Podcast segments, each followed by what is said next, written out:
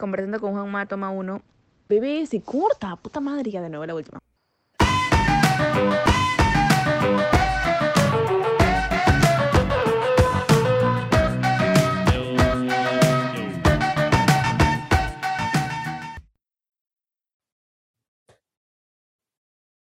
Buenazo. ¿Qué tal? ¿Cómo, ¿Cómo estás? ¿Qué tal? ¿Qué tal tu día? ¿Qué tal la semana? Bien, esta semana ha sido especial porque hemos tenido el cumpleaños 71 de mi madre, que en paz descansa, de Chalena Vázquez, pues nuestra musicóloga. Entonces hemos lanzado el Instagram de, de ella, ¿no? Claro. O sea, del Centro de Investigación de las Artes. Y ha sido bastante movimiento esta semana con eso. Wow, qué chévere. ¿Cómo, cómo, cómo así te, te, te iniciaste en, en, la antropología? Es, para, para mí es una, es una carrera muy, muy, muy interesante por, por el hecho de que ves el, el, comportamiento del ser humano, analizas culturalmente y es como eh, el trasfondo que tiene e, es muy, es muy, muy interesante, así que me gustaría conversar sobre ello. ¿Cómo, cómo comienzas en, en, la antropología, no? A estudiar. Es netamente por el, por el punk, por la escena subterránea, por el rock subterráneo, por el rock subterráneo, mejor dicho, ¿no? Porque si, si uno está escuchando música que critica al Estado permanentemente, eh, o que critica la sociedad en general, uno quiere saber realmente qué es lo que está criticando y en un momento que tú criticas algo y decía, la idea no es escupir a la vida, la idea es crear más vida y que la vida sea más sana, ¿no? O sea, si, si el punk destruye en algunos sentidos o tiene una estética de caos, así, es porque la sociedad nos golpea de tales maneras que lo representamos de esa manera, ¿no? Cuando, cuando mis amigos se divorcian y tienen hijos, yo les digo, no te preocupes, cuando persona tal, vaya, personita tal, crees que vaya a los conciertos, yo la voy a cuidar, no te preocupes. Porque sé de que de, diversas este, fracturas sociales termina saliendo el punk. Entonces yo me meto, primero quería sociología, ingresé a sociología y luego fui donde el secretario académico de ese entonces, que era un economista, y me habló tan mal de la antropología, porque fui con una compañera que en paz descansa, con una compañera de estudios, que también quería hacer lo mismo, llevar sociología y antropología. Entonces eh, fuimos donde el secretario académico y nos dijo de que sigan sociología porque la antropología no tiene método, porque la antropología hace eso de la observación participante y se van al campo y creen que viendo la vida de los indígenas pueden producir conocimiento. Entonces lo dijo con tal desprecio que dijimos, los dos salimos de ahí diciendo, vamos a hacer antropología. ¿No? Y le vamos a demostrar que no es así la cosa, de que no es así.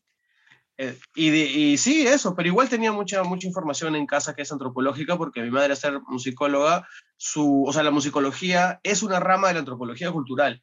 Claro. De cierta manera, ¿no? Entonces, por, por ahí había antropología en casa. Okay.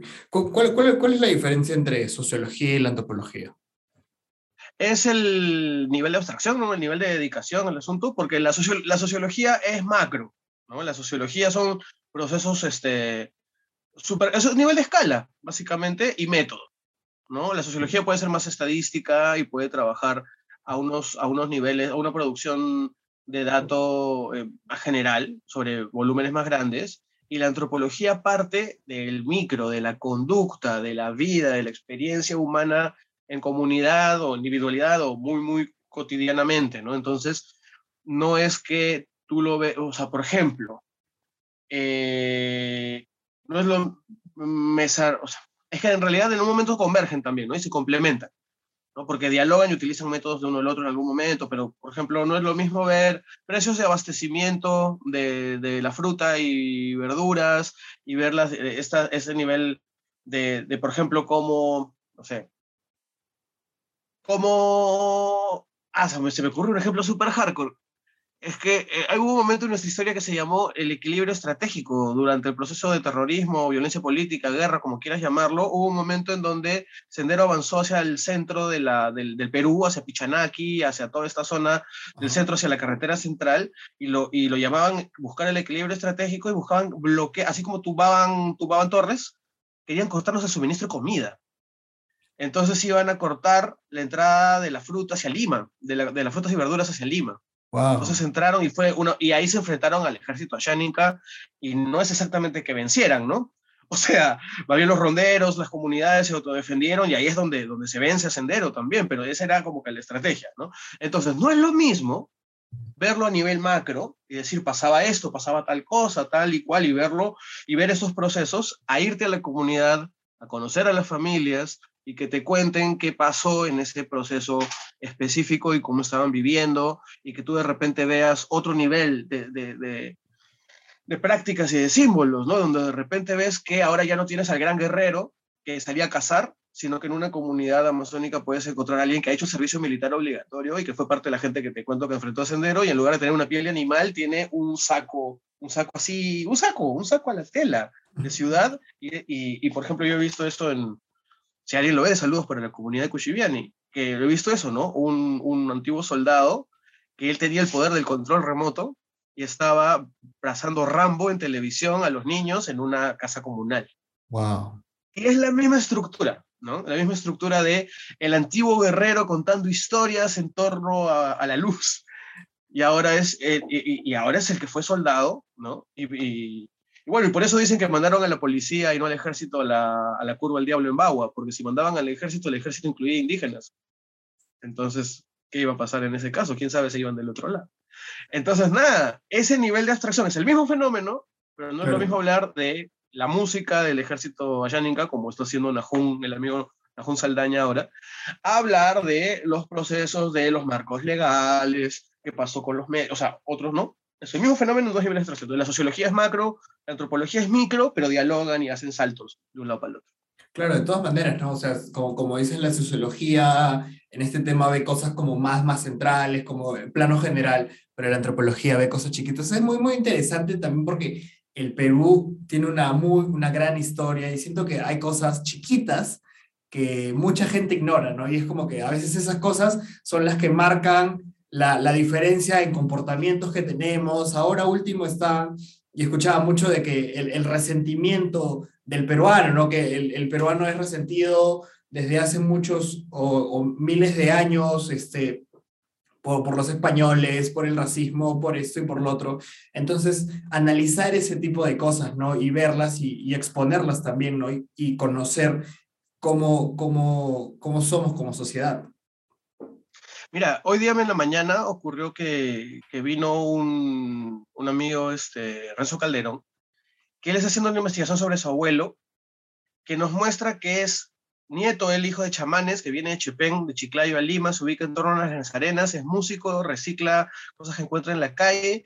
El señor este, es parte de esa parte donde hacen, donde hacen este, trabajos, ¿no? De, de trabajos, pues, de las arenas, para el bien y para el mal, para la salud, para el amor, para la enfermedad, esos trabajos. Claro. Entonces, pero además el señor tocaba como chivero y este, hacía instrumentos. El señor, en alrededor de 1945, le pone una pastilla eléctrica al banjo. El banjo es este instrumento pues, que toca Bugs Bunny, que es como si fuera una claro. de la guitarra eléctrica. Eso es una guitarra criolla en un momento. Y el señor se inventó una guitarra eléctrica con parlante incorporado que se enchufaba a la pared. Wow. ¿Ya? En los 40, 50, cuando la guitarra eléctrica recién se inventaba. ¿Ya? Y hace poco mi madre estuvo buscando, bueno, hace años mi madre buscó unas investigaciones de cuáles eran los primeros registros de música en el Perú, se fue, encontró lo de Bruning, se publica hace poco, hubo una conversación en redes sobre Bruning y me escribe un descendiente del autor de una de las canciones que se grabó, me pasa una foto de su, de, de su ancestro, no en Ancash, y me saca una guitarra con dos mangos, un mango bajo, un mango guitarra, en 1925. ¿Te imaginas el orgullo para un guitarrista eléctrico para un luthier de saber de que esas cosas se estaban haciendo en el Perú en 1925, en 1945. No tenemos ni idea. No tenemos ni idea de, nuestra riqueza y cómo podría nutrirnos y cómo podría emocionarnos y cambiarnos el, el chip, ¿no? Justo ahorita yo estaba haciendo una, vamos a tener gira en, con Ambesa en Cusco, con el colectivo de reggae Ambesa Sound. Entonces estaba haciendo una canción para, de la historia del Cusco ¿no? y diversos contextos, ¿no? Como este poco hice para el RIMAC.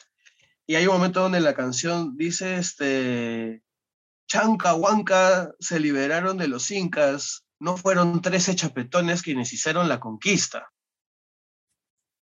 Porque no es que nos conquistaron los españoles, es que las diversas culturas del Perú, que tenían sus poderíos correspondientes, ya no querían pues estar bajo esa administración que los, o sea, que los subyugaba, que finalmente eran dependientes de ello, ¿no? Entonces, por ejemplo, hay, hay, es lo caso que pasa con eso. Por ejemplo, existen los coyis. ¿Qué son los coyis? ¿Ubicas Coyique en Lima Norte? Uh -huh, claro. ¿no? La fortaleza de Coyique por allá. Hay una cultura que parece que son la parte Ichma, de la cultura Ichma, que era lo que había en Lima antes, ¿no? Que viene, eh, que eran como que los del norte, y se identificaban a sí mismos como los Koyis. No hay evidencia arqueológica de ellos. Lo que hay es los juicios de esas familias pidiendo a los españoles que les devuelvan la tierra que era de ellos y que era bajo administración inca. Esos eran los pleitos legales que habían en la época y por eso es que los españoles vencieron a los incas, porque en realidad la población que estaba siendo no necesariamente equilibradamente administrada por los incas se, se rebeló. Entonces, los coyes andan sueltos en la historia, porque solamente Rostorowski identifica que había juicios donde ellos pedían su territorio, pero ahora hay colectivos en Lima Norte que se identifican como cultura ¿no? Entonces, pero no hay evidencia arqueológica, entonces es como que se ha creado una cultura a partir de las luchas de estas personas, por, estas familias, por recuperar tierras que, eran administradas por los incas. Y eso es Lima Norte, y esa es la continuidad hasta ahorita. O sea, parece que se pierde la historia, no, pero eso es ahorita y la fortaleza está ahí. Claro, ¿a, a, qué, a, a qué, a qué que muchos peruanos como tienen grandes este, historias. he, escuchado, una, a veces mi profesor nos contaba historias que pasaban en, el mismo Lima sobre la historia. Recuerdo que había un colectivo que se subía a, a, un, a un, bus grande, la, la 18 en Lima, y entonces ellos eh, empezaban, por cada distrito que pasábamos, empezaban a como que a narrar las historias, como que la historia de cómo comenzó, o lo que antes era San Isidro, lo que antes era San Miguel, a qué familias pertenecían, y era como, o sea, Lima era, era, era, era chacra, era, era eso, ¿no? Era un, un lugar de, de, gente de campo, que ahora, y es como que mucha o, muy, muy, poca gente ya no le presta atención al pasado, ¿no? Siento, siento que el, el, el, hecho de tener presente lo que pasó antes en, en el lugar donde estás, donde te encuentras, es muy, muy importante. Hay un cementerio de más de mil años debajo de la avenida Brasil, a la altura de la cuadra 10 en Breña un cementerio de la cultura Lima, por la cual nos llamamos Lima. Entonces, tú cavas un metro y medio debajo de la tierra en Lima y encuentras restos arqueológicos. Entonces, es una gran ficción. O sea, Lima se construyó las grandes, de las, lo que Chalena, mi mamá, decía, las altas culturas andinas, de los Andes que se vayan en el mar, en este caso. Entonces, el, lo que tenías es que los Lima se encontraron con la expansión Wari, ¿no? Los chancas de Ayacucho. Desde ahí en Genehuancavelica, etcétera, que era el imperio, que no son exactamente imperios, ¿no? Pero son esos grandes momentos de la historia anteriores a los incas, Por eso le dicen el horizonte intermedio, lo clasifican así. Entonces, Wari se junta con los Lima y la mezcla de los Wari con los Lima da a los Sichma. Y los Sichma son, tienen diversos señoríos, ¿no? Es como, como cuando dices en la Edad Media, pero tienen diversos reinos, pero todos son europeos, ¿no? Igual, tú tienes a los Sichma como la cultura de, lo que ahora son los tres ríos, ¿no? Chillón, Lurín, ese y el Rímac, y tenía señoríos de la cultura Ichma. Entonces estaba el señorío de Sulco, que es, Surco, ¿no? Tenías la zona de Chorrillos, que era Calete Pescadores. Entonces estaban construyendo acá en San Jerónimo y debajo de la pista encuentran a una autoridad pescadora enterrada con anzuelos grandazos, como una ceremonia ritual, y un niño que está mirando la tumba me dice, oye, pero si los incas no sabían pescar, ¿cómo esa momia va a tener anzuelos? Yo le digo, pero ahí estás viendo, pues ¿quién te ha mentido? ¿Quién te ha mentido? Acá está el cuerpo de tu ancestro que te, que te desmiente lo que, lo, que, lo que te están engañando, ¿no? Entonces, en realidad, el Palacio de Gobierno está sobre la huaca de Taulichusco, que fue el último curaca de Lima. Entonces, no nos imaginamos de, de eso, ¿no? O sea, de, de, de los indígenas de Lima de las culturas prehispánicas de Lima, que no están tan, tan lejos como creemos. Claro, o sea, tienes, como decirlo, no tienes la, la, la, realidad histórica en tus narices, pero no nos damos cuenta. A mí el colegio, o sea, me habrán hablado de Chavín, de Paracas, de estas grandes, de estas grandes culturas este, prehistóricas, pero nunca, nunca me han mencionado como Lima y esas cosas. No siento que se ignora se ignora mucho. O sea, llamarnos Lima es como que el Cusco se llame Incas. Es a ese, o a ese nivel. O sea, Lima no sabemos, estamos pensando que es una fruta. No, Lima es el nombre de la cultura que estaba aquí. ¿No? Entonces, justo tengo esta, canción, ¿no? Ichma era aquí, de Lima con Guarí, luego llegaron los incas. Eso está, eso, de eso tratan las canciones que hago últimamente, ¿no? Pero eso es arqueología netamente, no antropología de la que hablábamos antes para quienes nos están viendo porque siempre se confunden, ¿no? Entonces, pero la arqueología este, en el Perú es demasiado importante, porque si no nos olvidamos quiénes somos, ¿no? Entre el factor afro y el factor indígena, esto nos marca y nadie nos dice que eso nos marca. Más bien nos dicen como dices, ¿no? De que estamos deprimidos, menospreciados, auto-menospreciados, pensando que por peruanos somos inferiores cuando somos una de las altas culturas andinas. Exacto. Los únicos otros que tienen lo mismo que nosotros son México o Egipto, ¿no? Pero bueno, México en una escala 10 veces más grande, ¿no? Porque solamente el DF tiene la misma población, el CDMX tiene la misma población que todo Perú, ¿no? Pero son muy parecidos a nosotros, pero con orgullo. Claro, sí, siento que, que el, el peruano como que se avergüenza, o no todos, pero se ve que se avergüenza mucho de, de sus raíces, ¿no? De dónde viene. Y, y, a veces digo, pucha, a veces no nos damos cuenta de la historia, o sea, de todo lo que viene detrás, de, de gente que, de gente que lo luchó, que tenemos un, un, una, una, arqueología hermosa, nos han dejado cerámicos. Es como, ¿por, por qué, por qué sentir esa, esa, vergüenza de quiénes somos y de, y, y de dónde venimos? ¿no? Porque este, justo estaba, estaba viendo un poco de, de, la historia del jazz, que no tiene nada que ver con esto, pero hablaba mucho sobre cómo los europeos traían africanos y como que los privaban de todo, y cómo ellos empiezan a, a, formarse y hacer estas comunidades para no perder esos rituales que hacían en el África, y así como que nace el jazz y nace, y nace esto, ¿no? Igual, igual en el Perú, o sea, la, la, las comunidades, es, es, o sea, es, ahora lo que tal vez, por decirlo algunas minorías, ¿no? Es como no, no, es, no es tan a la vista o, o algo tan centrado como país. Es muy loco cómo llamamos minoría a lo afro cuando en un momento Lima tenía más de 60% afro, por censo. De afrodescendientes más de 60% en Lima. Pero se, nuestros ancestros varones murieron en la guerra con Chile y en la guerra de independencia. ¿No? En, por eso es que, el, digamos, el, el, vientre afro quedó en el aporte en la comida, por ejemplo, ¿no? en, en formas de, de, de habla, en formas de expresión que son, este, que son muy, muy afro, pero se invisibilizaron. ¿no? Y en el Perú lo afro está invisibilizado y pensamos que solamente está en ciertos enclaves y que no llegó a los antes, lo cual es mentira, es mentira.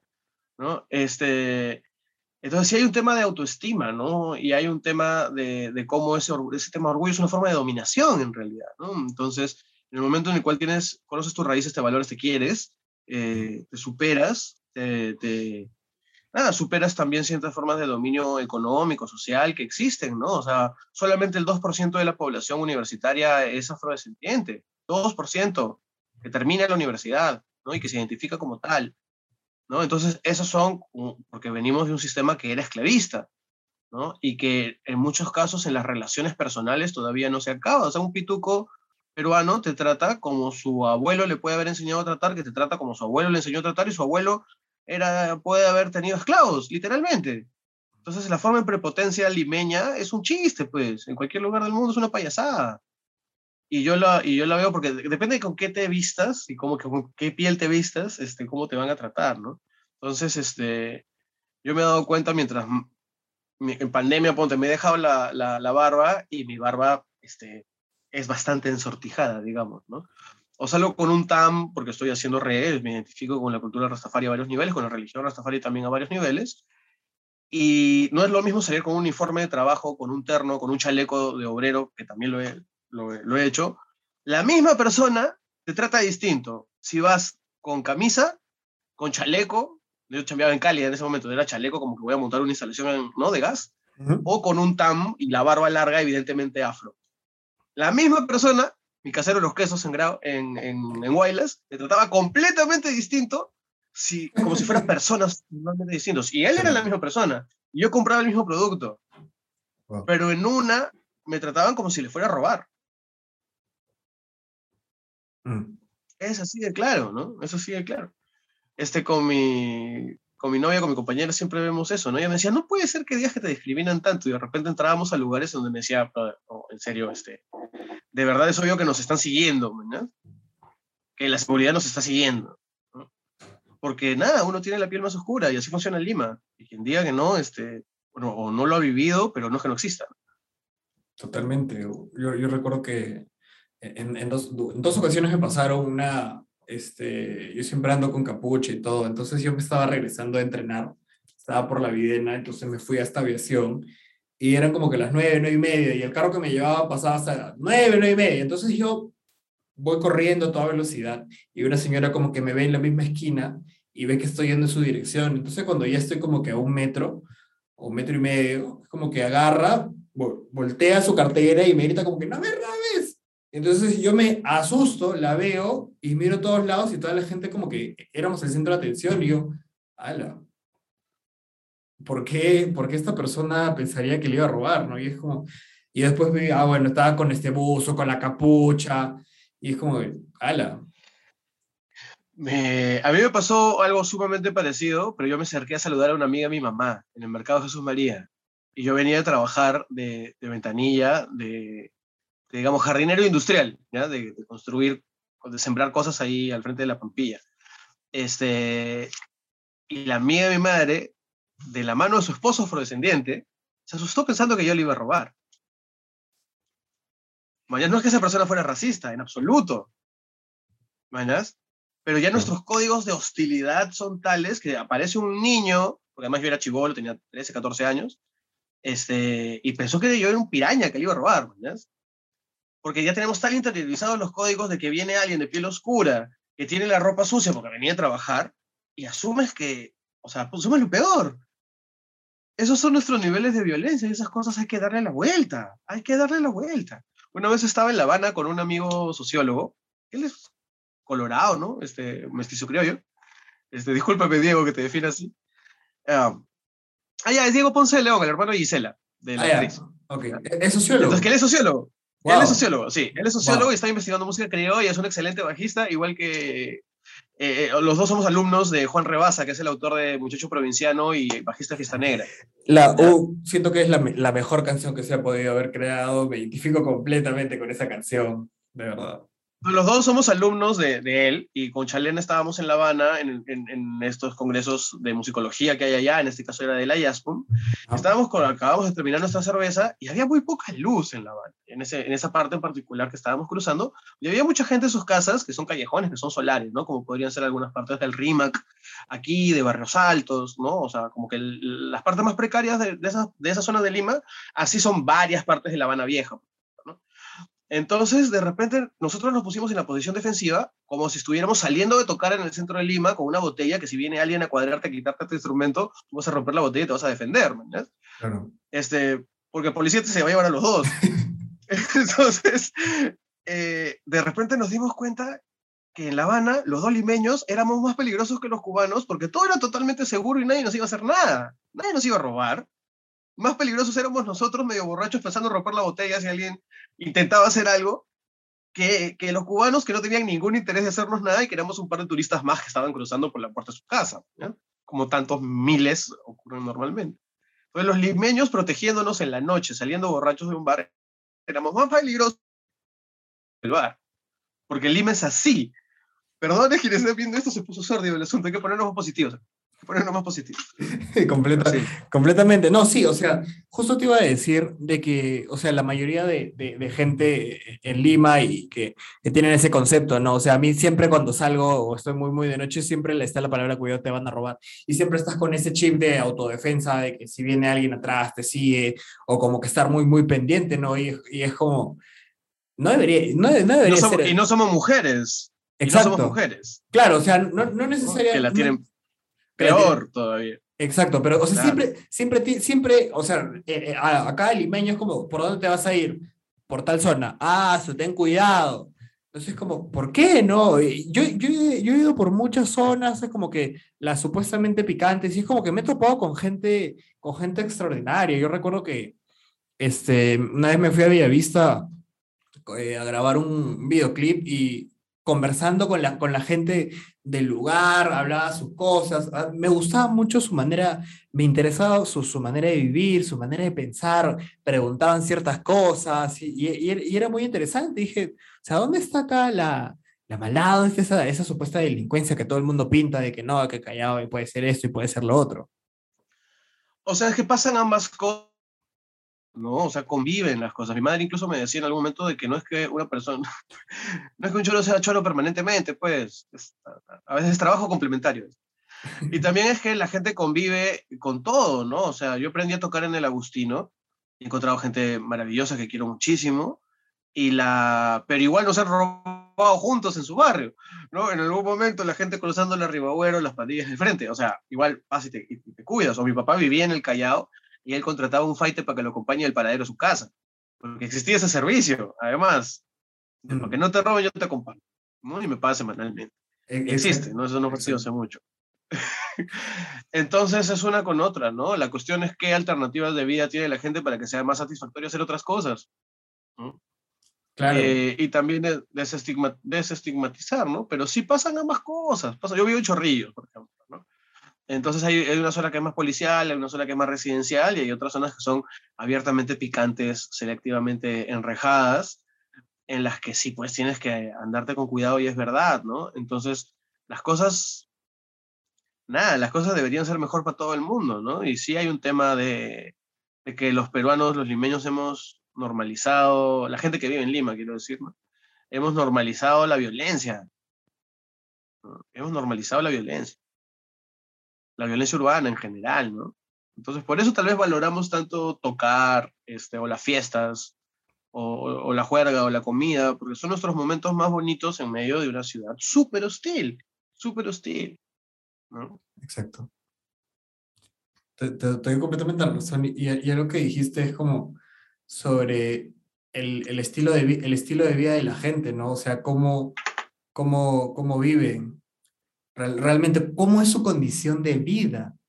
Y es como ahí, ahí te pones a pensar, no, no, es que, no es que Josecito el de la esquina es como se levanta y, y diga, puta, hoy quiero robar, ¿no? Hoy, hoy, me he levantado con ganas, hoy me he levantado con ganas de querer robar, de, de querer lastimar a alguien, de, de juntarme o, o, tener este estilo de vida. O sea, es como, yo, yo tengo un amigo, yo tengo un amigo que, que, está, que está en prisión y, yo me puse a pensar mucho en, en todo lo que él había pasado, ¿no? Y, y, y, primero, este, desde muy, muy pequeño, él, su papá muere este, y era como, es ese tipo de muertes misteriosas donde no se sabe, le echaba la culpa a su mamá, que esto, que el otro. Entonces él se cría con su abuela. Y, y su abuela, bueno, su abuela era una mujer muy estricta y bueno, por cosas de la vida, eh, su abuela muere de un paro cardíaco. En, en, en, una mototaxi, un accidente, entonces se muere. Y entonces, ¿qué, pa qué pasa, con, qué pasa con, con él? Es como, más o menos él no tenía la responsabilidad, pero si él tal vez hubiera acompañado a su abuela porque le pide que esto, que el otro, ahí. Y entonces es como que se crea todo esto de ahora con quién iba a vivir. Después su mamá viene a recogerlo y fue como que la, lo, se lo iban a llevar a Lima y fue como la, la, según me cuenta mi papá, la manera más cruel de llevarte a alguien. Vinieron con serenazgo y dicen que la escena de él subiéndose al techo, escapándose porque no quería irse a Lima entonces, cuando él se va a Lima... dónde estás? Yo estoy en Arequipa, pero yo viví en Lima, hace, he vivido en Lima hace cuatro años. Este, y, esto pasa en Arequipa. Entonces él se va a Lima y empieza, empiezan las juntas, empieza que esto que el otro y pa, pa, pa, y la vida lo empieza, como que se empieza a, desencarrilar, ¿no? Cuando regresa acá, con todo esto, yo, yo no justifico nada de lo que él hecho, porque él está en la cárcel por robo.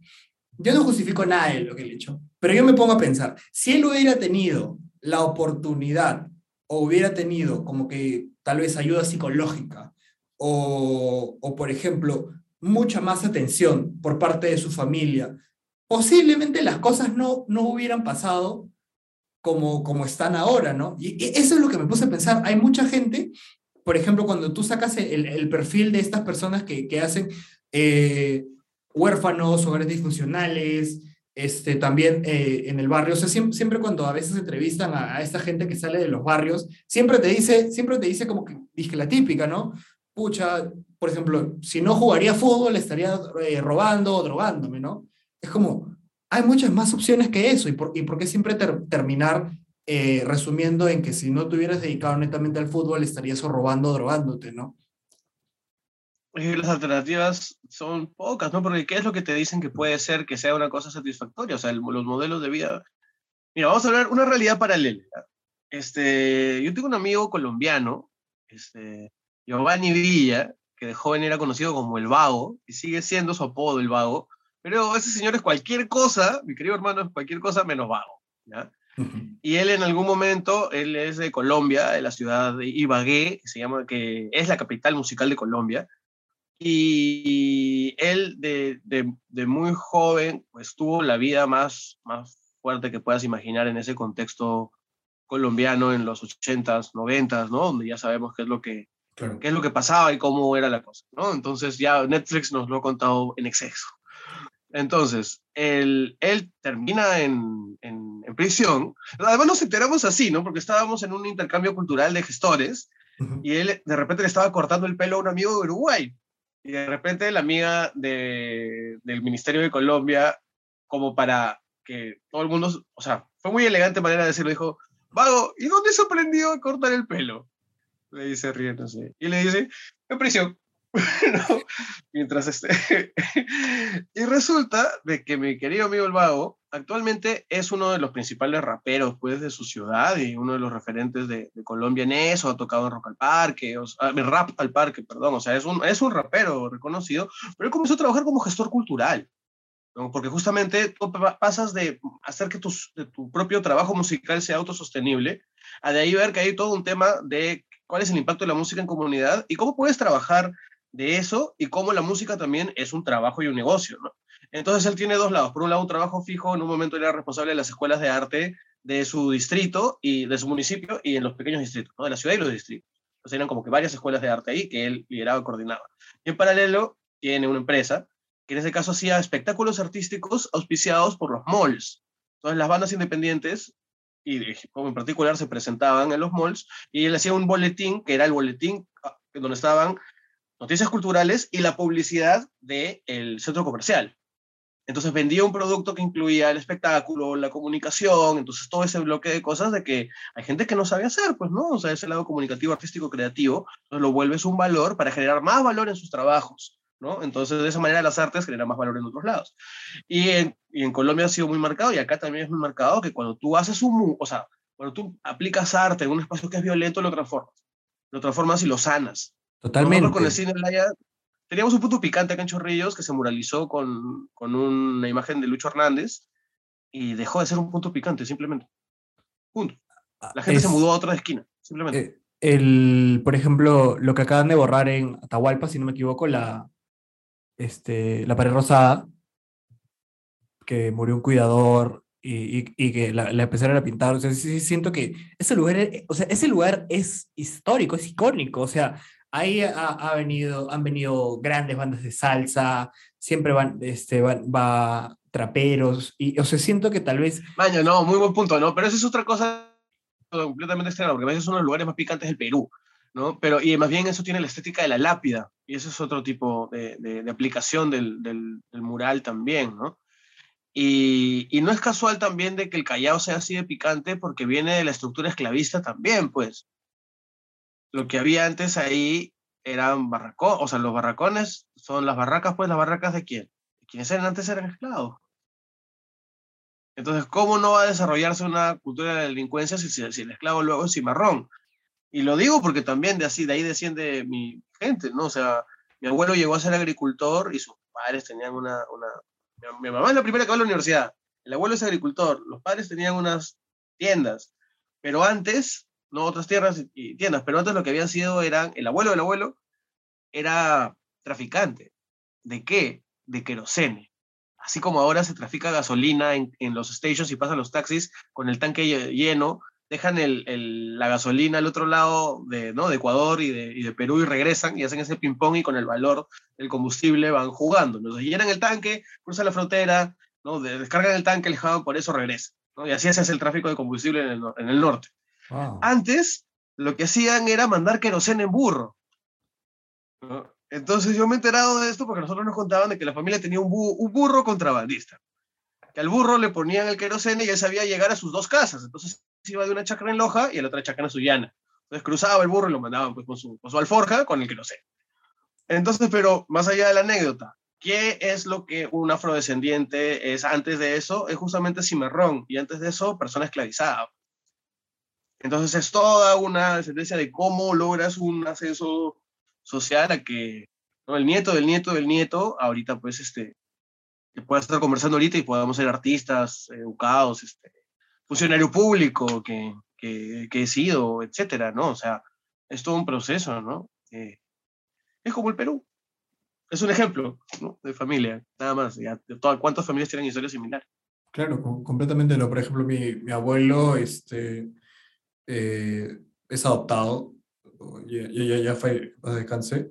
Mi, mi, abuelo es adoptado, lo, lo, adopta como que una familia de dinero y es como, le, ofre, le ofrecen todo, pero como que menos amor y, y, al final como que mi abuelo termina trabajando eh, siendo chofer. Era chofer como para, una, para, para varias familias, después este, tenía microbús.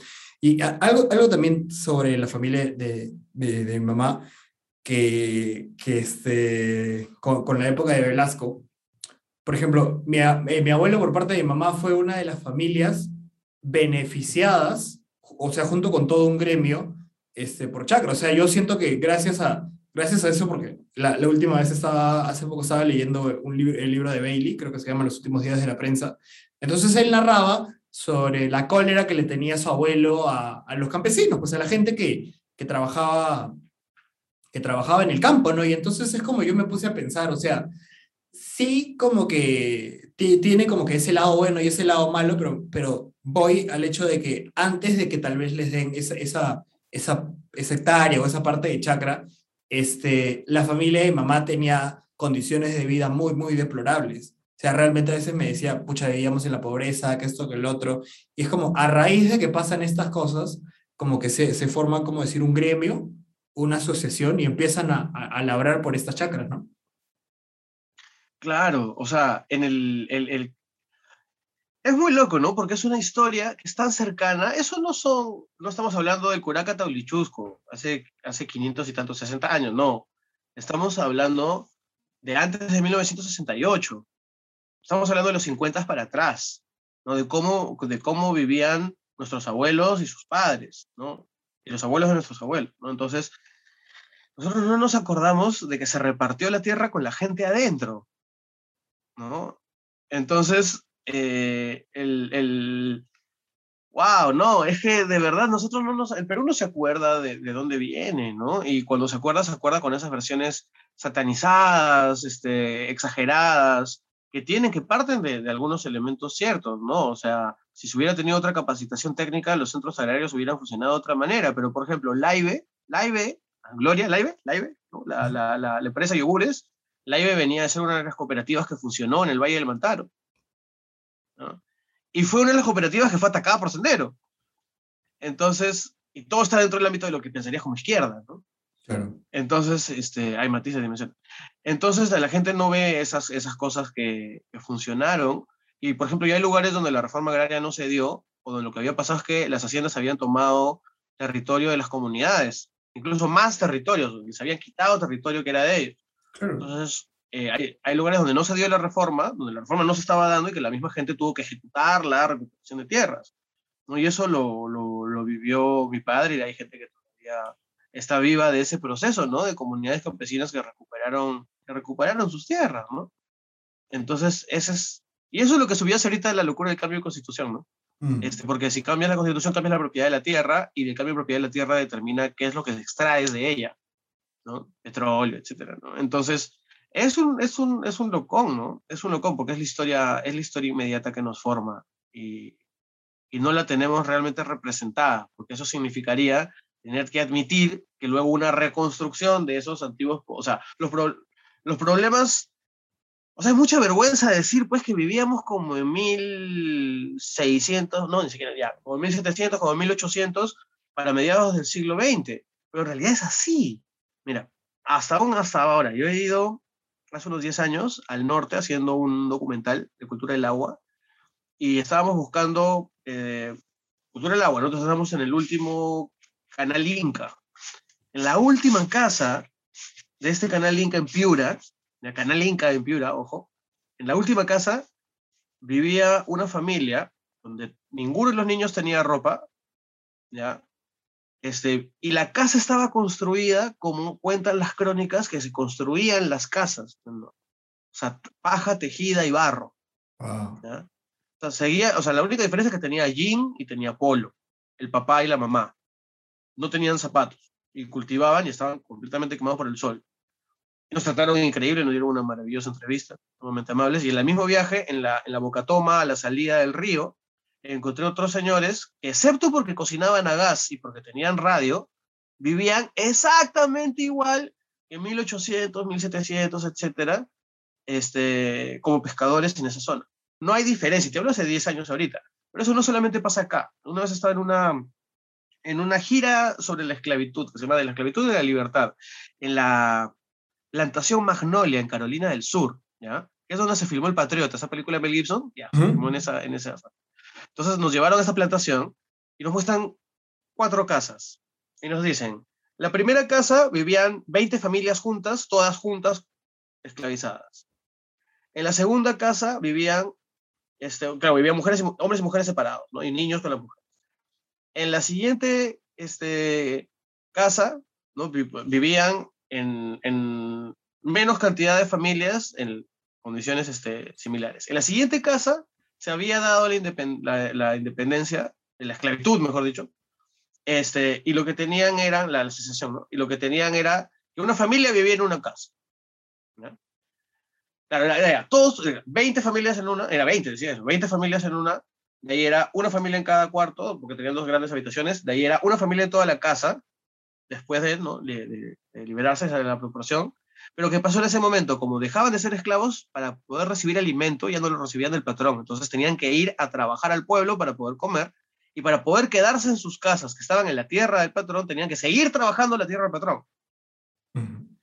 Entonces era como que se liberaron, pero pasaron a peores condiciones, porque tenían que para pagar la casa, pagar el alquiler, haciendo el mismo trabajo que hacían antes, y para comer, que ya no les daba el patrón, tenían que salir a trabajar. Desastre.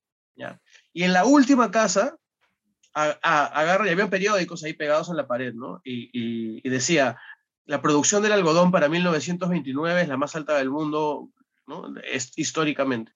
Entonces el nivel de esclavitud era grosero. Y la última casa, ya nos lo mostraban como si fuera cualquier cosa. Y en la última casa, este, nos dicen, el señor que está cultivando allá atrás las zanahorias en el tractor detrás de ustedes, nació en esa casa y vivió ahí hasta 1992. Las cuatro casas eran iguales. Cuando Nirvana estaba lanzando el Bleach, ¿ya? No, no, no, el Nevermind, porque el Bleach fue el 89. Cuando Nirvana estaba lanzando el Nevermind, había familias en el sur de Estados Unidos que vivían en las mismas casas que los esclavos, que las personas esclavizadas. Wow. Wow. No es, no es una es, es algo, es algo de, de, ahora realmente, las condiciones en las que uno vive, ¿no? Y justo estaba escuchando, este, lo comentaba Dave Chappelle en uno de los shows, que cuando, supuesta, cuando supuestamente este, la, este, los afroamericanos, como se les concede la libertad, muchos afroamericanos seguían esclavizando afroamericanos porque cómo trabajabas toda esta tierra, ¿no?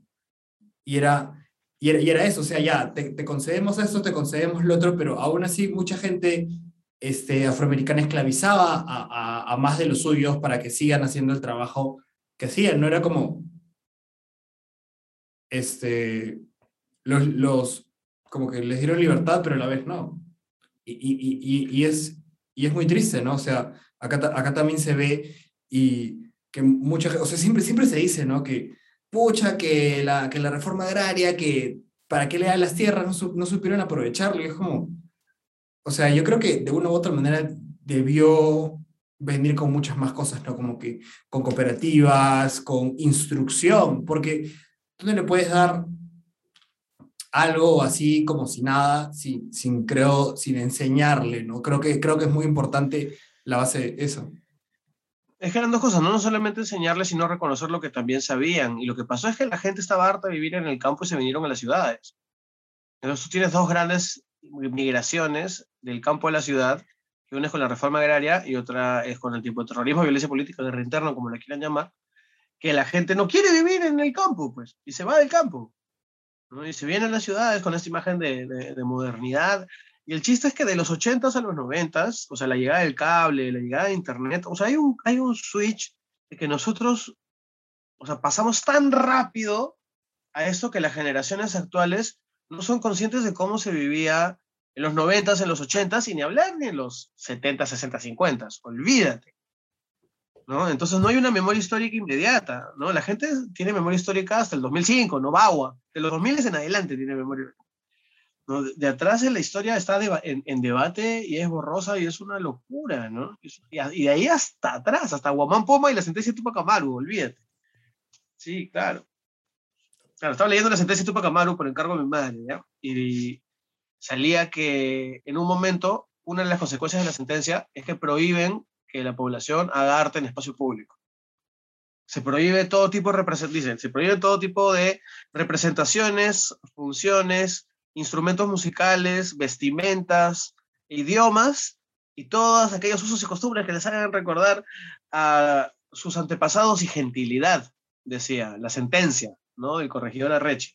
Pues por eso Perú, Lima no tiene, o sea, bueno, diversas ciudades de Perú no tienen este, arte en las calles como otros lugares. Porque acá en un momento se nos prohibió hacer arte para que la gente no se acuerde de sus ancestros y no se revele.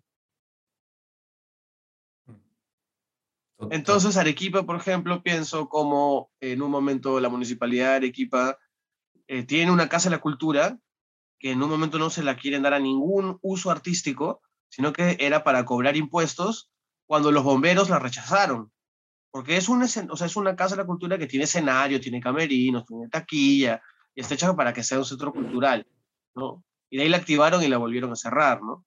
Entonces ya esto ya no tiene que ver como que la sentencia de Tupac Amaru, sino ya es una continuidad de prácticas que no concibe que puedas hacer cosas que son dignamente humanas en cualquier lugar del mundo, ¿no? Incluyendo Europa, que tanto admira a la gente que nos prohíbe de hacer esas cosas a nosotros, ¿no?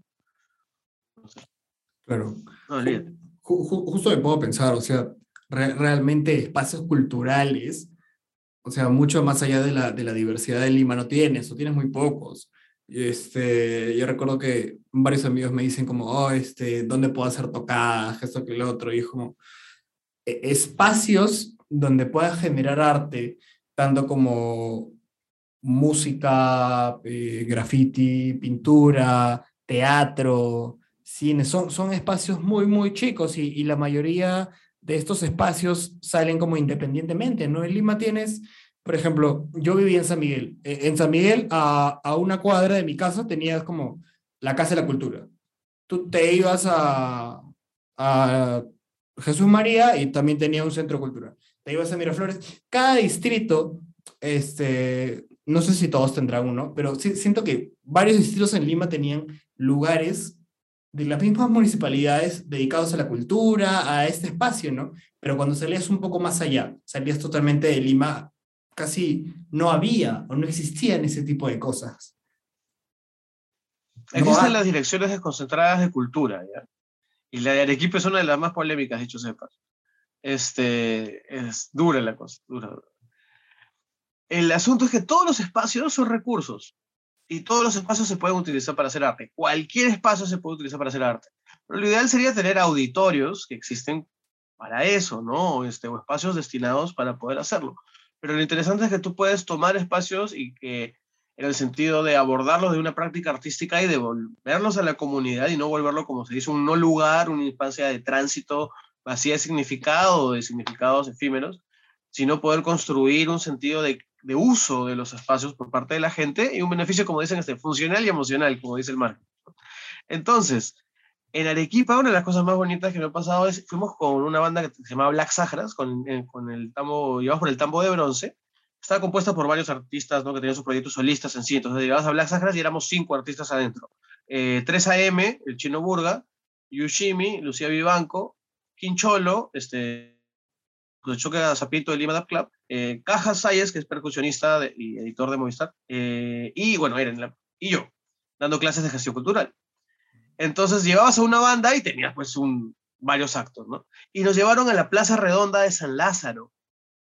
que tiene un, una, que es una cancha redonda, pues, donde se usa como estacionamiento, pero tiene un borde que es un muro inca, que sube, ¿no? Que, que, sube y que continúa, y que es peatonal, ¿no? Pero aguanta peso con piedra. Entonces, ese, ese borde, ese camino de piedra, que tienes como que el borde del camino y, y, aquí la cancha y se vuelve ¿no? el círculo, ese era el escenario. Y se montó el equipo sobre el muro inca, o sea que ya es un tránsito, ¿no? O sea, tiene piedra, pero es de tránsito peatonal. Entonces se montó el, el equipo ahí dando hacia la cancha empedrada y se tenía pues un auditorio para 600 personas, ¿no? que estaba con más de 200, 300 en ese momento, más la feria, con una feria montada. Entonces, y eso está a tres cuadras, no, seis cuadras de la Plaza de Armas. no está realmente lejos, lejos de la plaza, no, ocho, no está tan lejos. Entonces, este, eso es cuestión de cómo se usan los espacios. Piura tiene una concha acústica maravillosa en su plaza, ¿no? Este, y así, bueno, no claro, sí, y así sucesivamente, ¿no? O sea, la cuestión es, se tienen las direcciones desconcentradas, se tienen los espacios de las huacas, que tienen espacios más allá de lo que es entierro, hay que identificar qué parte se puede usar porque eran usados para eso, ¿no? Como espacio de concentración, espacio público, y se tienen, pues hay que darle la vuelta incluso a espacios, las canchas deportivas se usan para eso también, ahora con protocolos se necesita espacio al aire libre, eh, el Lima Parque, hay un proyecto que se llama los parques bicentenarios, que deberían ser 24 parques gigantescos en todo el Perú. No sé si se concrete, ¿no? Pero debería concretarse y eso sería increíble. Porque cada ese departamento tendría un gran espacio público para poder tener cosas importantes. Entonces, nada, el espacio es un recurso y hay que gestionarlo para la comunidad. Claro, saber, usar esos recursos que tienes, ¿no?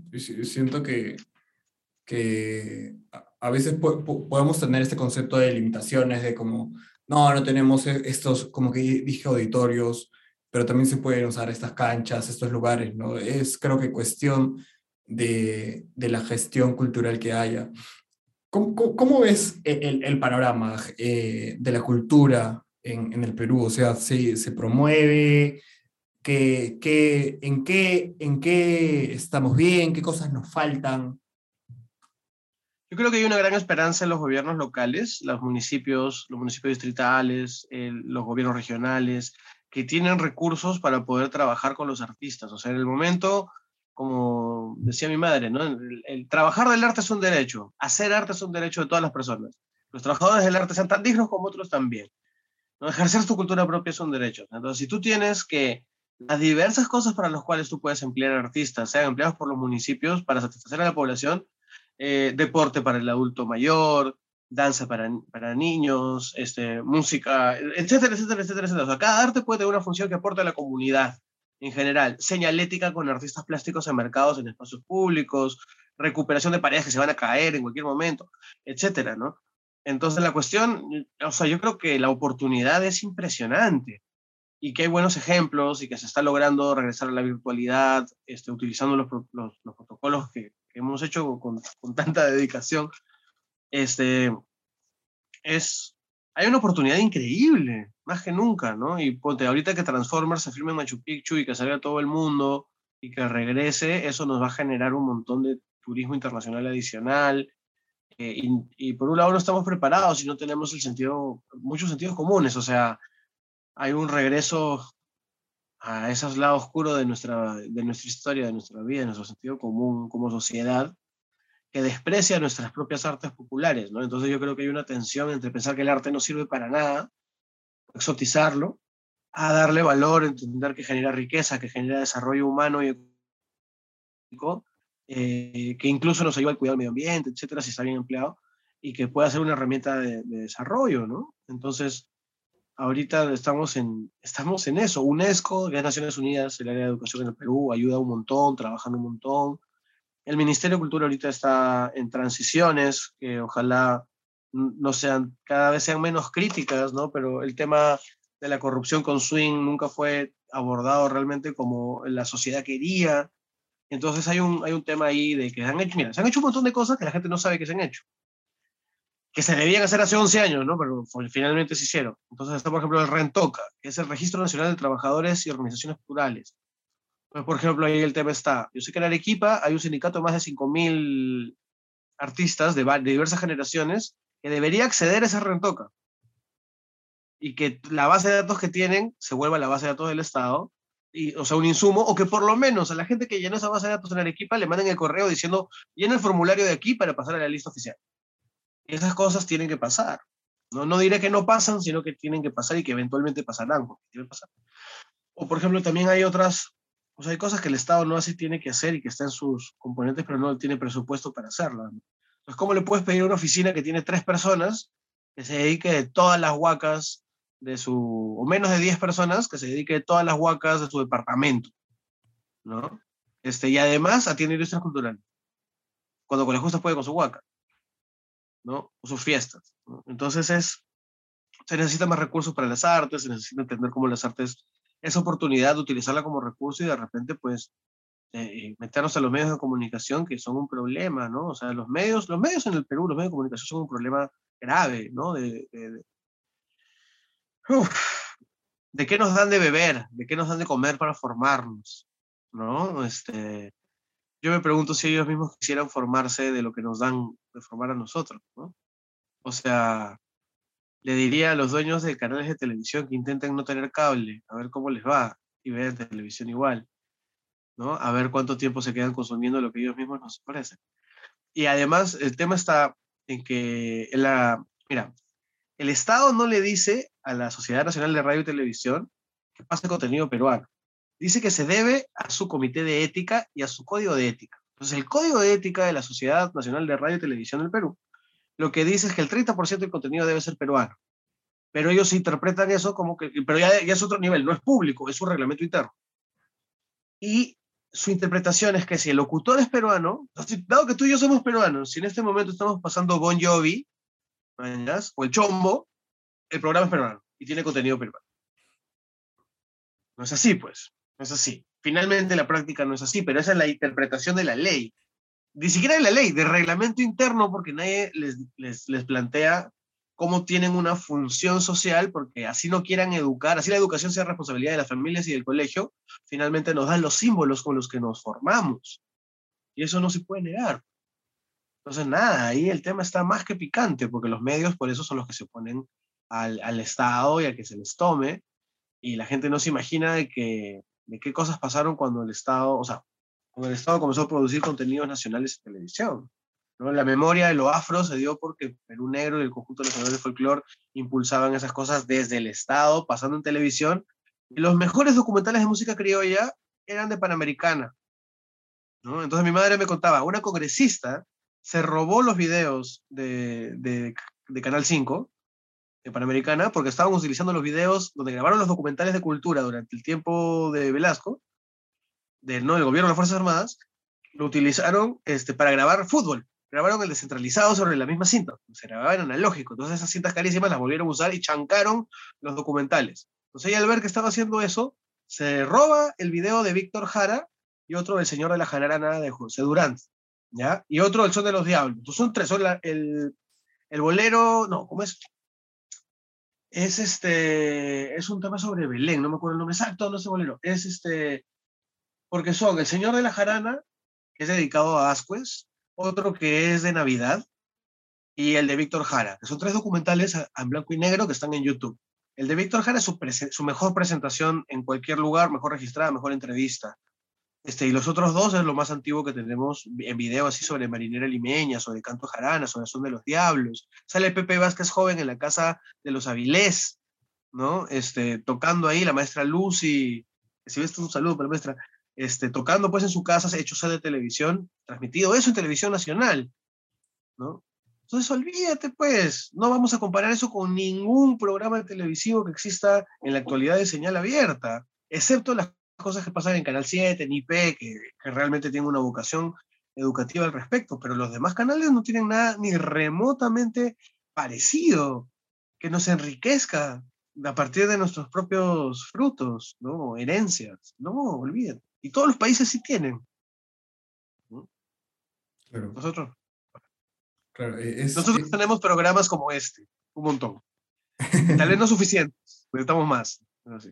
Sí, siento que, siento que realmente eh, tengo una idea de pensar, o sea, es como la televisión lo que consumimos ahora no, no te llena, ¿no? siento que son grandes, o los programas ahora son grandes distractores a la gente y se ha educado mucho de eso, ¿no? O sea, los programas reality, los programas de chismes, esos, esos programas que realmente no te cuentan mucho de dónde vienes o, o de una u otra manera darte más contenido sobre, sobre, tu, sobre tu país, sobre tus orígenes, lo que está pasando realmente en otros lados, ¿no?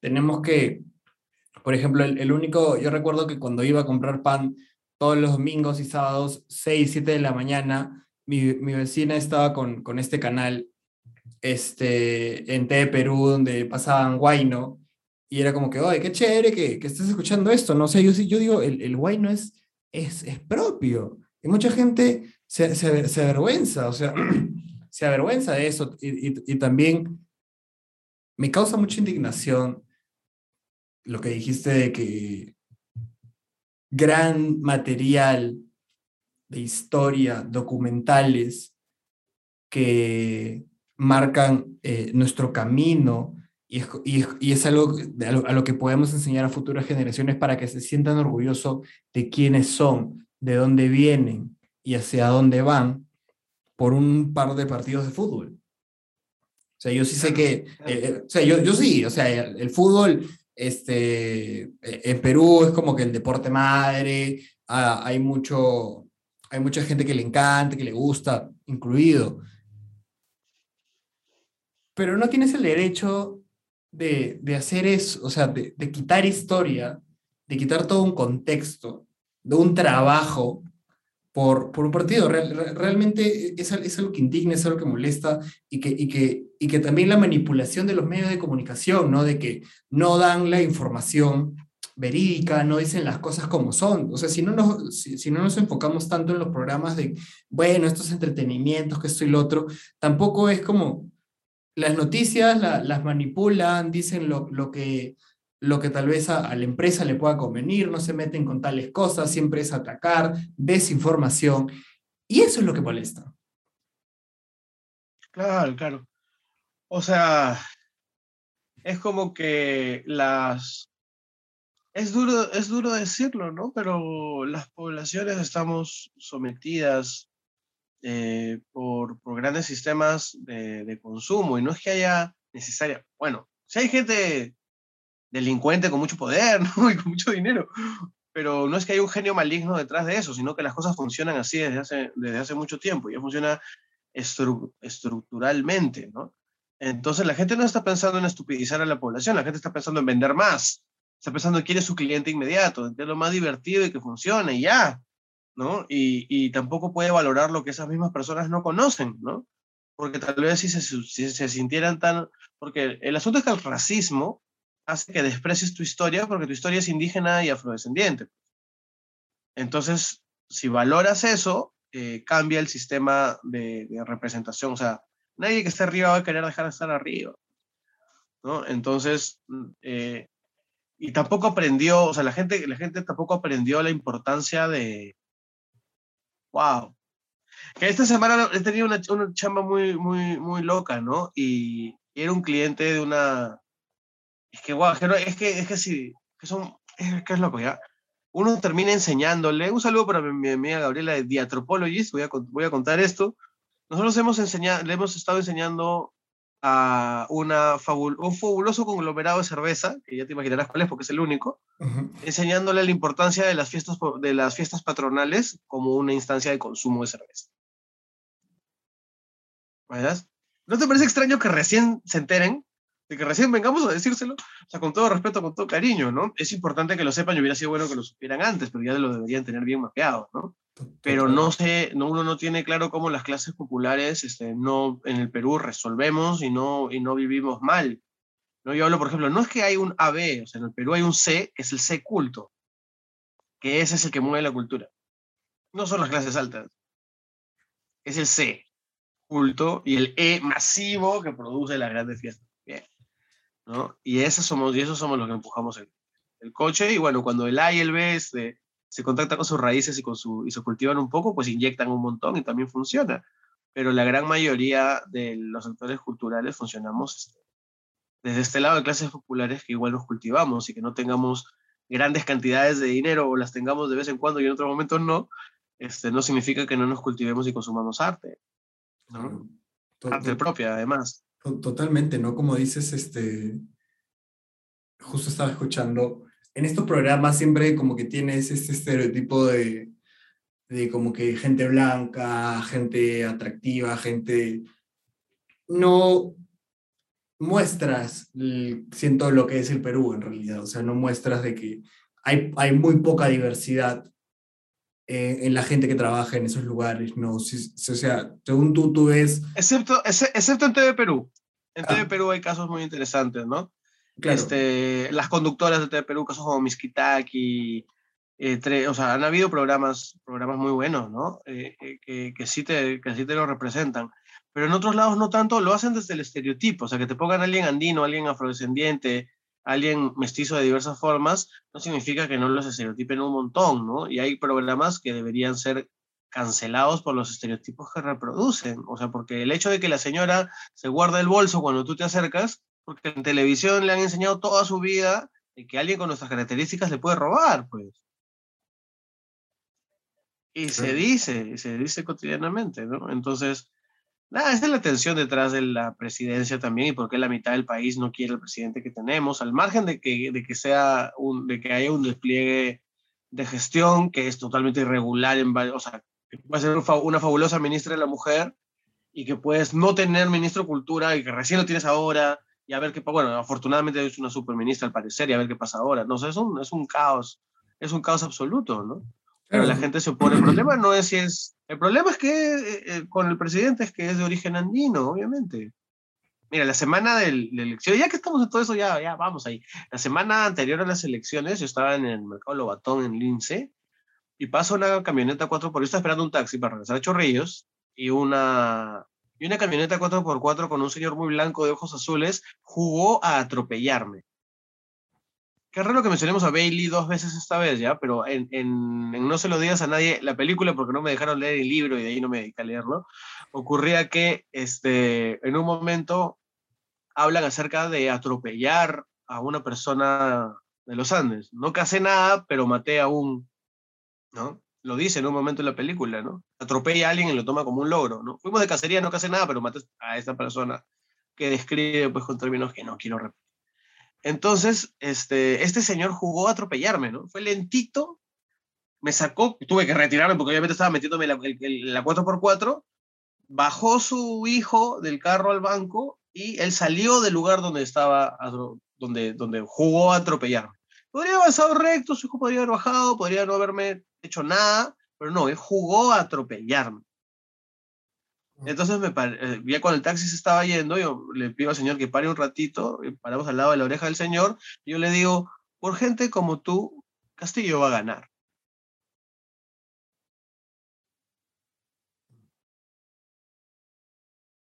Y ganó.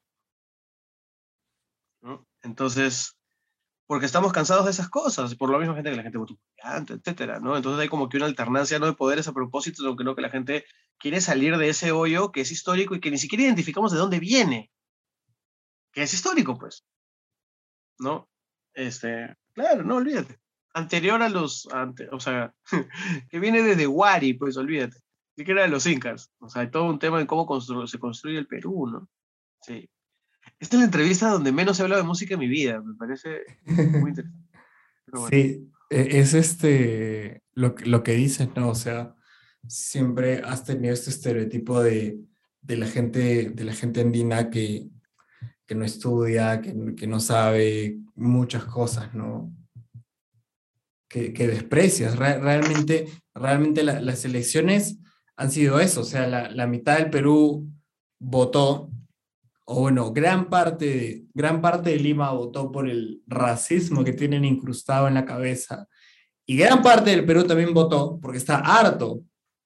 Eh, y, y, ese es, y, ese es, el tema que se, que, se pone, que se pone en la mesa, ¿no? O sea, muy, muy aparte de, de, de, la, de la, ideología o, o, de lo que puede representar, era eso, de que la gente estaba cansada de cómo, se, de cómo, de cómo los miran, de cómo ellos se pueden sentir eh, frente a, a, una minoría que, que los discrimina por su color de piel, por su manera de hablar, por de dónde vienen, por algunas cosas que no sepan.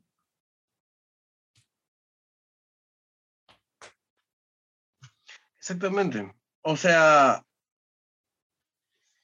tenemos, o sea, nos meten un chip que da miedo, que da miedo crecer, ¿no? Que la gente tiene miedo de, dar su opinión, de poder enriquecerse y, aportar, ¿no? Yo siento, pero siento que hay ahorita un, un, cambio generacional, ¿no? De que podemos beber de eso. Solo el hecho que nos estemos preguntando de estas cosas puede marcar el cambio hacia cómo venimos, venimos estando, ¿no? Y yo siento que la gente, o sea, teníamos una cosa que los que crecimos con la violencia política, sendero guerra interna, etcétera, terrorismo, la siguiente generación que era las comodidades post-Fujimori, como que para, para, nuestra generación era como que, ¿qué le pasa a estos chicos, Dios mío? ¿Qué les pasa? Como que esto es muy blando, eso es como que, por favor, son un peluche y venimos de, la guerra, ¿no?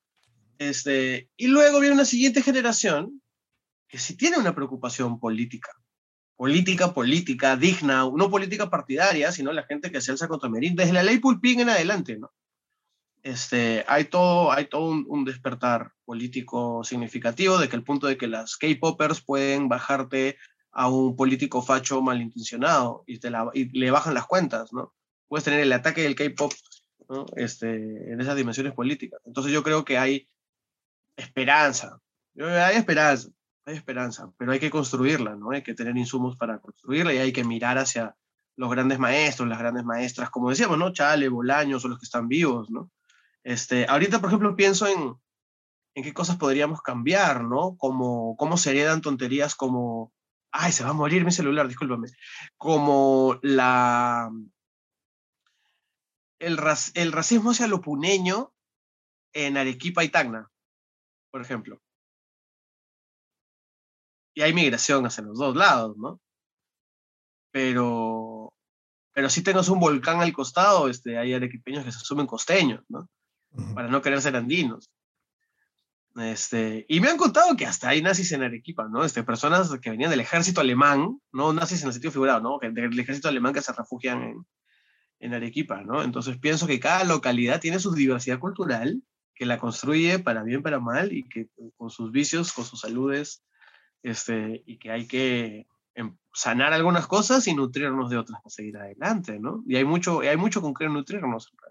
Claro, total, totalmente. Justo, justo eso que dices en Arequipa. O sea, Arequipa está, o ahora hay, hay mucha más gente de, de, Puno, de Cusco, de Juliaca en la ciudad. O sea, se ve más eso.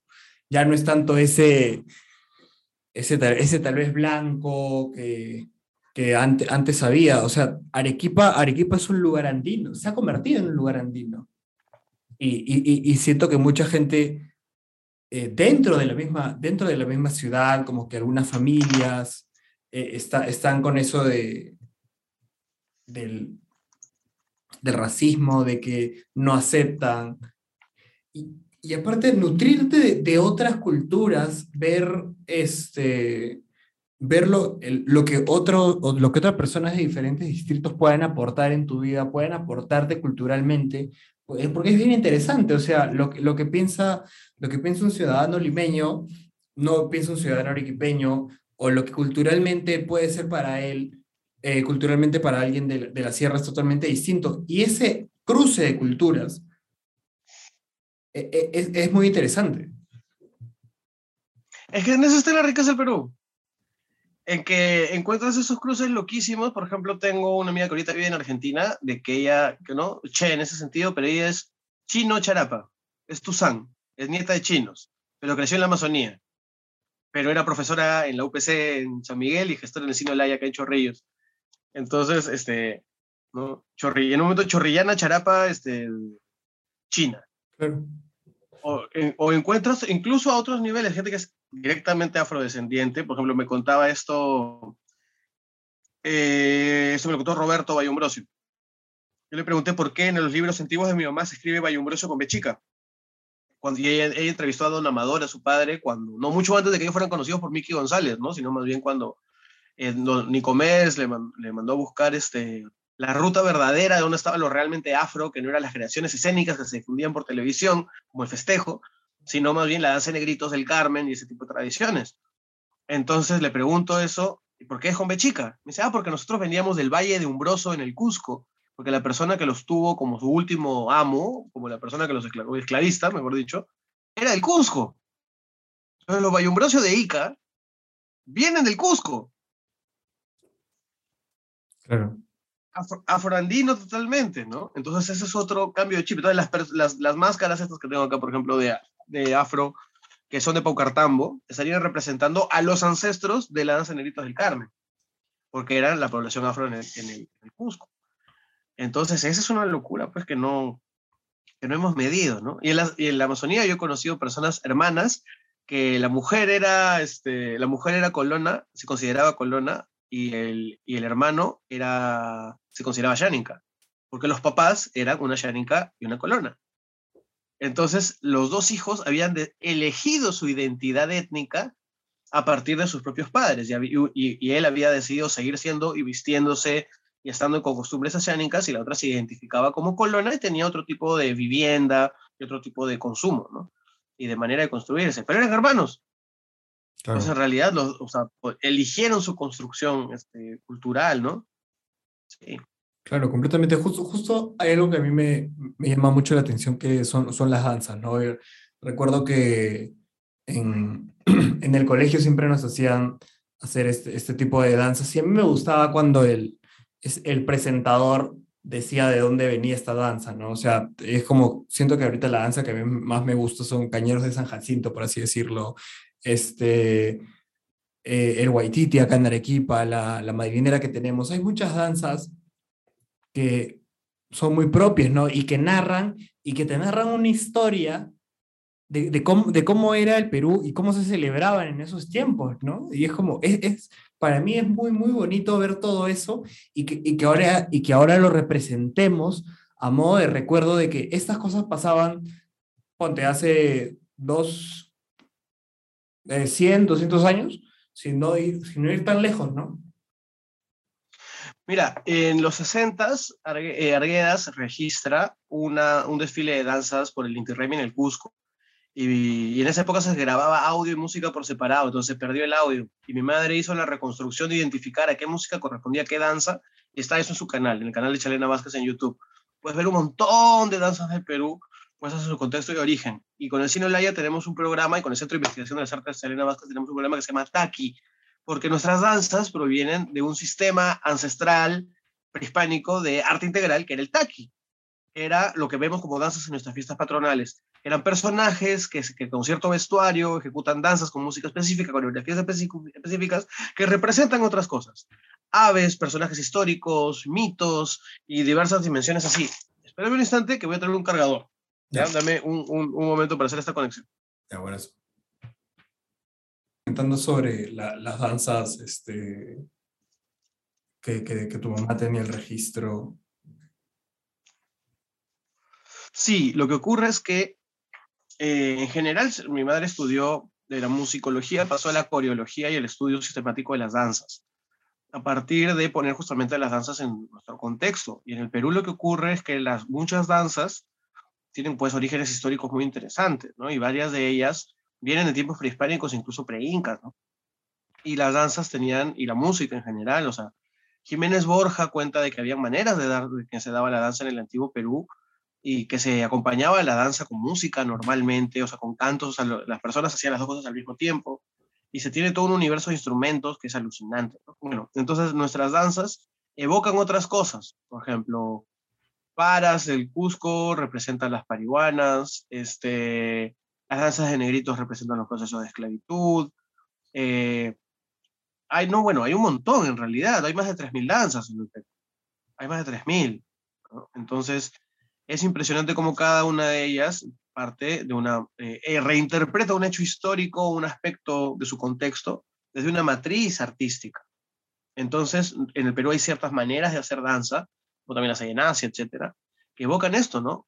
Son personajes que están interpretándote algo, entonces no es solamente danza, puede ser danza teatro, puede entenderse como un espectáculo multimedia, incluso con los recursos que pueden emplear, ¿no? Y siempre va, va progresando y reinterpretándose con la historia y reinventándose también, ¿no? Y tenemos cosas que antes eran más rituales o sacerdotes o que eran otras figuras, ¿no? Y que probablemente se volvieron danzas con el tiempo y esa fue su forma de continuidad, ¿no? Como los ukukus, que son quienes, eh, quienes hacen la peregrinación del Apu a Sangate en la, para el señor de Coyurriti, ¿no? O como los, los guacones del, del, Valle del Mantaro, que bajan en, en Navidad y agarran a latigazos a los criminales del pueblo. ¿no? Entonces la riqueza de, nuestra, de nuestras danzas este, viene de mucho más que la danza en sí, ¿no? siempre cito esto, César Calvo, en un documental de Dele Ackerman que se llama Las manos de Dios sobre chocolate argendones, percusionista, nos dice de que cuando le preguntan por el bongo o por el cajón, quién era el mejor bongocero, quién era mejor cajonero, él dice que la especialización es un invento occidental y tardío, que la vida es todo junto. Entonces con nuestras danzas tradicionales pasa eso, ¿no? son personajes bailando cierta música y narrándonos un rito con su propia poesía.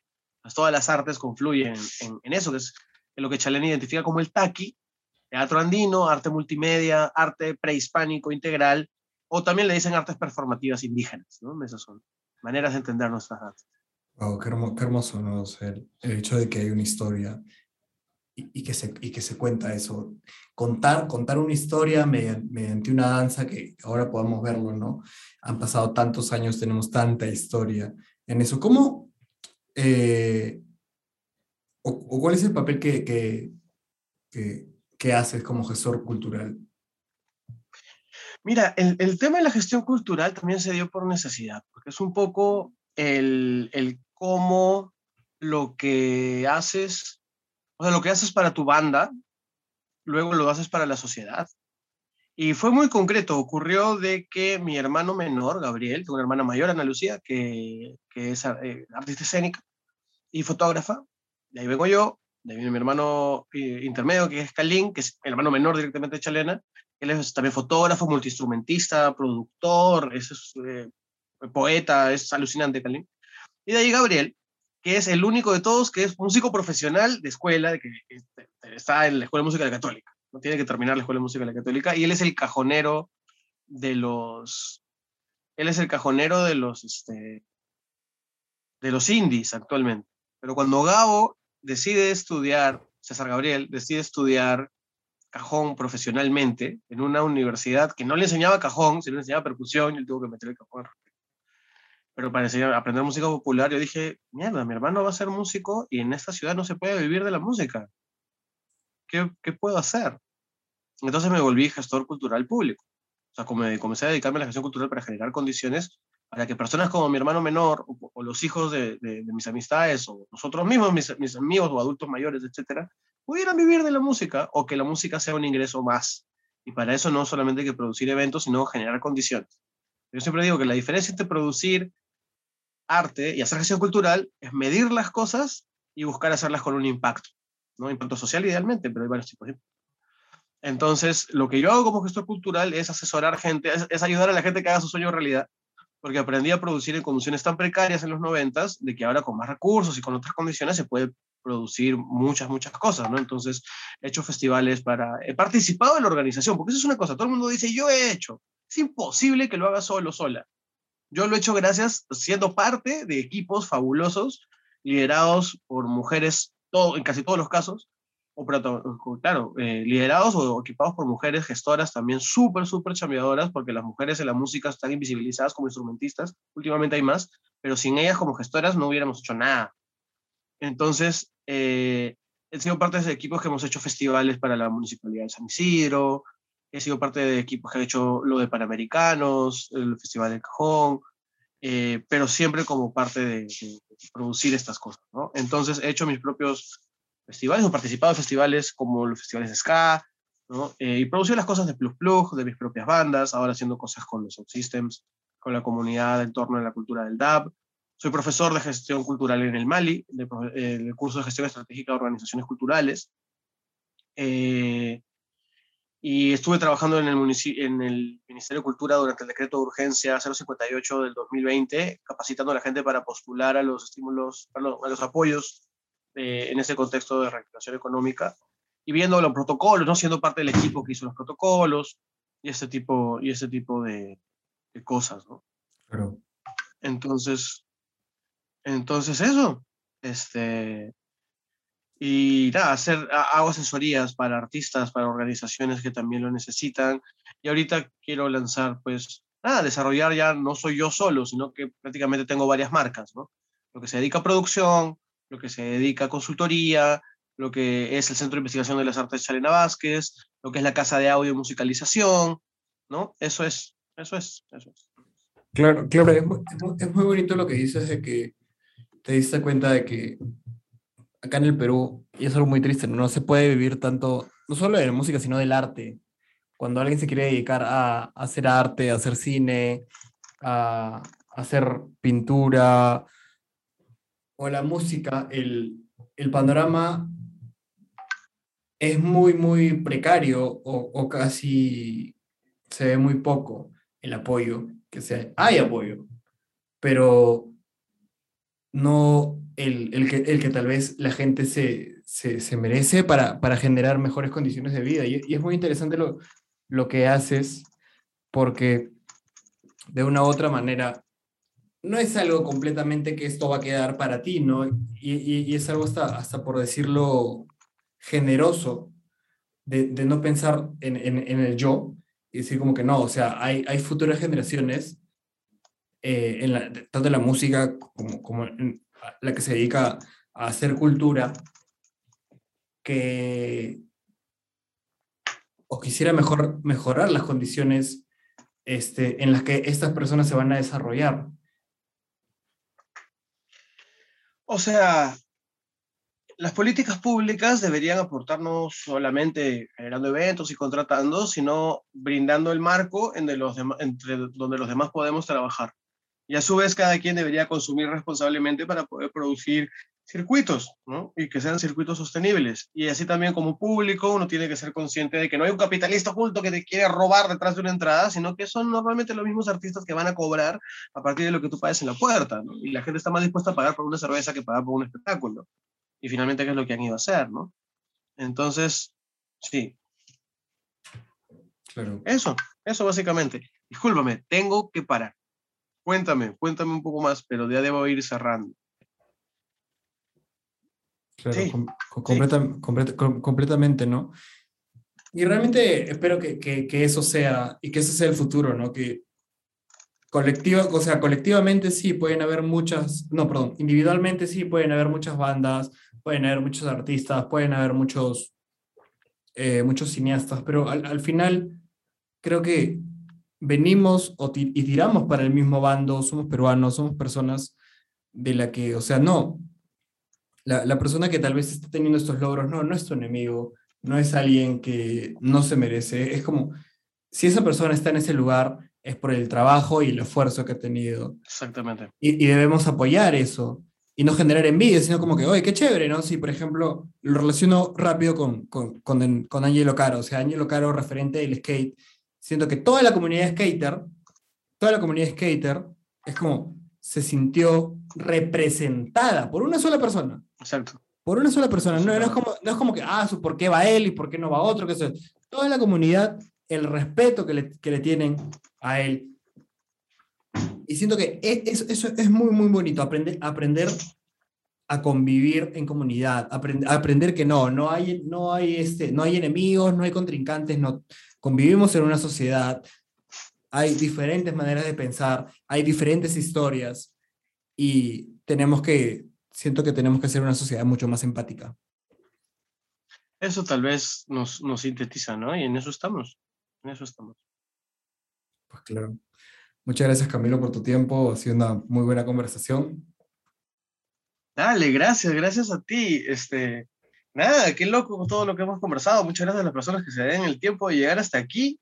Saludos a todas las personas cuyo trabajo hemos mencionado y destacado. Y muchas gracias a ti, Marcos, por, por, por la invitación y que ojalá el podcast siga, siga creciendo y podamos seguir compartiendo por aquí, nutriéndonos. Y si habíamos estado un poco oscuros en, en, las cosas al principio, nada, invitarles a nutrirse de lo que tenemos para ofrecer en el Centro de Investigación de las Artes Chelena Vázquez. Acabamos de lanzar el Instagram de Chelena Vázquez. Eh, si alguien está por Cusco hacia Halloween o si esto llega a salir antes de Halloween, estamos, en, estamos con la gira Ambesa por allá. Este, después de eso vamos a volver a tocar con Ambesa en el RIMAC hacia, hacia primera semana de diciembre, ¿no? los colectivos de, de reggae que tenemos ahí, de dab, afroperuano, afroandino. entonces, nada, invitados, invitadas a lo que vamos a hacer. Plug Plug va a tocar a fin de año. Regresamos con Plug Plug eh, en unas fechas navideñas. Ahí tienes la exclusiva, la primicia de eso.